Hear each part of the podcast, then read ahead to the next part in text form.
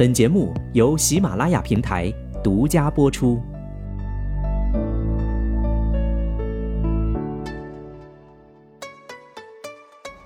科普有道，随时随地的科普微课堂。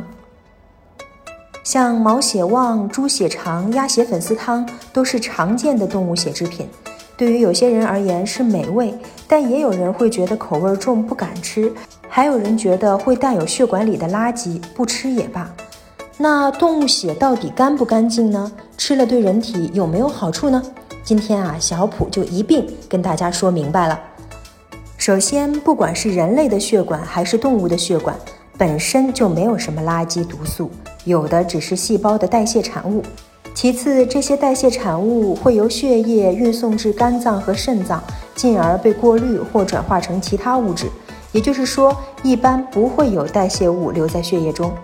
另外，用于食用的动物血液必须来源于经检疫后确认合格的血源，再加上生产过程中也会经过杀菌等加工处理，上市后还会有监督部门抽检。所以说啊，在正规商场、超市购买的一般都是安全的。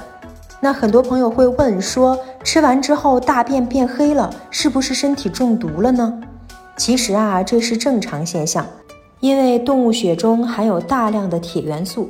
如果铁元素没有被人体完全吸收的话，就会和大肠中的硫化物相互结合，形成黑色的硫化铁，进而使大便变色，出现发黑的情况。不过完全不用担心，这是正常现象。但如果说在没有吃动物血的情况下，排便依然是黑色的，或者说吃完动物血三天以后依然出现了大便发黑的情况，这就需要引起重视了，可能是消化道出血，最好去医院做个检查。动物血呢虽然不贵，但是营养价值其实很不错。第一，它含有高蛋白质、低脂肪。动物血呢有液态肉之称，其中的蛋白质含量和肉差不多，含氨基酸的比例与人体中氨基酸的比例接近，易被消化吸收，而脂肪含量却远低于肉类。第二，富含卵磷脂。动物血中含有一定量的卵磷脂，其有抑制低密度脂蛋白升高的作用，有助于预防动脉硬化。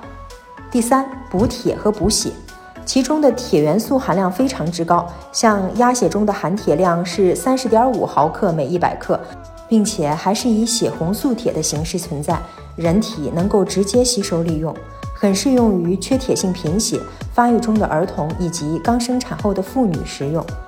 第四，通便。现代医学研究发现，动物血中的血浆蛋白在肠道内消化分解，未被消化的剩余残渣会吸收大量水分，同时还吸附肠内的有害物质，一起转化为粪便排出体外，起到滑肠通便的作用。不过，动物血虽好，但是建议大家每月吃两到三次，每次吃二十五克就够了，不宜多吃。